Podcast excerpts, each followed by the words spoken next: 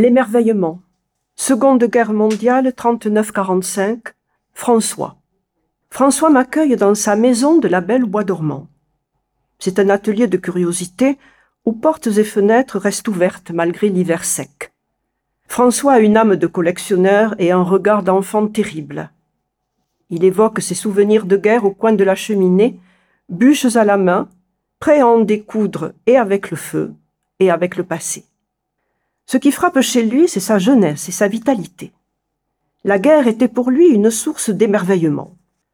Fasciné par les avions, les voitures, les uniformes, comme le sont souvent les petits garçons, François porte sur les événements un regard curieux et ébloui.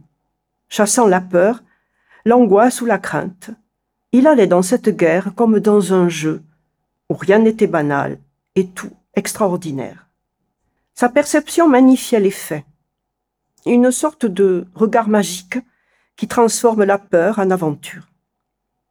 Direct, il souhaite jouer au jeu des questions-réponses.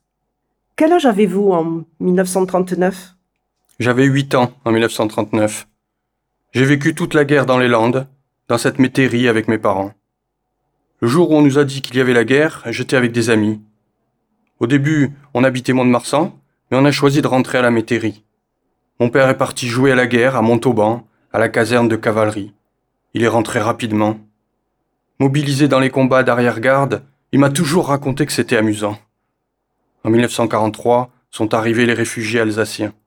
Avez-vous des souvenirs précis? Un matin, ma mère avait besoin d'essence pour la voiture. Nous partons donc à Mont-de-Marsan, où les Allemands venaient d'arriver. Tout d'un coup, au détour d'un carrefour, je vois une voiture allemande, drapeau sur le capot. Moi, j'ai des yeux grands comme ça. C'étaient des bataillons de choc qui patrouillaient. Ils étaient quatre ou cinq dans l'engin. Je passe mon temps à regarder, j'ai l'esprit curieux et tout m'amusait. Je les vois encore. J'étais émerveillé quelque part. Ensuite, le train-train de la vie a repris. J'allais en ville et j'avais même un passeport. Mais pour justifier ces allers-retours, il nous fallait un prétexte. Ma mère, qui voulait que nous apprenions la musique, a eu l'idée de cours de piano en ville. On pouvait s'y rendre sans crainte. Avant 1942, la ligne de démarcation bordait Mont-de-Marsan. Quel souvenir gardez-vous de l'occupation? La cohabitation était banale. On croisait parfois des patrouilles armées. Les magasins étaient ouverts et on pouvait payer en marques. Il y avait aussi les souris grises, des auxiliaires féminines de l'armée de l'air, habillées en gris d'où leur nom. En ville, les Allemands étaient partout. Et sur les murs, des interdictions ou panneaux en allemand. Une ville en deux langues. Ils avaient cependant ordre de ne pas être désagréables. Je n'ai jamais vu le contrôle de papier, par exemple. En réalité, le silence régnait. On avait pris l'habitude de ne rien dire. Chez nous, à la métairie, il y avait beaucoup de gens qui arrivaient pour une nuit et repartaient au matin. Mon père les faisait passer, donc euh, je ne disais jamais rien à personne. Restais discret et muet. On ne savait pas trop à qui se fier, donc silence. Il y eut un bombardement à Mont-de-Marsan Oui, en mars 1944. Un garçon qui habitait à Mont-de-Marsan arrive et hurle Tous en alerte, sur le pied de guerre, il va se passer quelque chose. On entend alors la sirène. Sortez de classe, filez, dans les tranchées à ciel ouvert. Les éclats passent au-dessus de nous.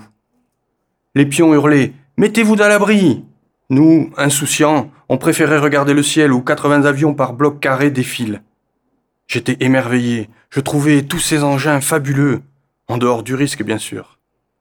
Nous, nous rions sans inquiétude, alors que le proviseur se cachait sous les tranchées. J'étais spectateur. Il y avait tant de choses à voir. Ce fut trois minutes de bombardement, de bruit, de fracas. Une pluie de feu venue des avions américains, les Liberators, qui cherchaient à empêcher les condors allemands de décoller. Venant de Londres, les B-24 passaient, rangés en colonne, sans un écart, une chorégraphie aérienne. Pour se protéger, les écoliers portaient leurs cartables sur la tête. Les avions arrivaient à 400 km heure. Il faut comprendre que Mont-de-Marsan était une base allemande importante qui logeait les Condors, patrouilleurs maritimes sur l'Atlantique à long rayon d'action. Tout se termine et la sirène sonne la fin d'alerte. Mais soudain, une énorme explosion retentit. À la base militaire, il y avait du monde et les dégâts étaient importants. Quinze personnes sont décédées. Quand les bombardements ont commencé, deux jeunes sont allés se cacher sous un pont, près d'un petit ruisseau. Une bombe est entrée et ils sont morts, mitraillés comme des lapins. Le soir, avec un copain, on est allé faire un tour à la base. Près du petit pont, le sang des pauvres coulait. On a ramassé une poignée d'éclats de bombes. Puis, il y a eu une messe avec les Allemands, qui étaient de tout cœur avec nous parce que ces salauds d'Américains avaient bombardé et tué. Il y avait une entente cordiale. C'est étrange, mais c'est ainsi. Que saviez-vous des camps de concentration? On savait que les Juifs étaient raflés.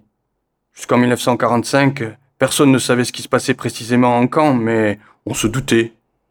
Quand ils sont revenus et qu'on a compris, je ne veux pas, je ne peux pas en parler davantage.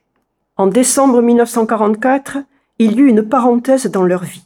François et ses parents partent au Havre, visiter la famille maternelle. La traversée de la Loire est difficile, les ponts sont coupés et détruits. La voie ferrée ne repose que sur quelques rails hésitants posés sur pilotis. De sa fenêtre, François, toujours curieux, contemple la Loire qui coule vingt mètres en dessous du train. À Paris, il embête tout le monde pour voir le musée de l'homme, le musée de la marine et le cirque d'hiver. Un enfant insouciant et joueur. Et c'est l'arrivée au Havre. La gare n'est pas en bon état, tout est détruit. En se dirigeant vers la maison familiale, il constate le désastre. Murs effondrés, vitres brisées, matériel cassé, partout des éclats de ruines. Le Havre est coupé en deux, ce qui tient encore debout et le reste. Après une ligne, il n'y a rien que des ruines. Là, François se rend compte de ce que c'est que la guerre. Trois mois après le bombardement, il n'y a plus rien, plus personne. On avançait parmi les restes de pierre. Les premières maisons étaient éventrées. Les armoires, les lits pendaient des ruines et une odeur inoubliable se répandait. Une odeur de bois brûlé et mouillé, une odeur de feu et de pluie, une odeur tenace que rien n'effacera jamais. C'était tellement énorme, on restait les bras ballants. Imaginez la moitié de Mont-de-Marsan à plat, les plus hautes constructions à hauteur d'une fenêtre, des bouts de murs qui s'effritaient, des amoncellements de ruines. Cela marque à vie. Sur le moment, je ne pouvais pas prendre conscience de tout cela. C'était trop gros, trop énorme. Ce constat fait taire la magie des perceptions enfantines. Les ruines témoignent de l'atrocité du conflit. Elles disent la vérité des combats et fixe à jamais la guerre dans la désolation du non-sens.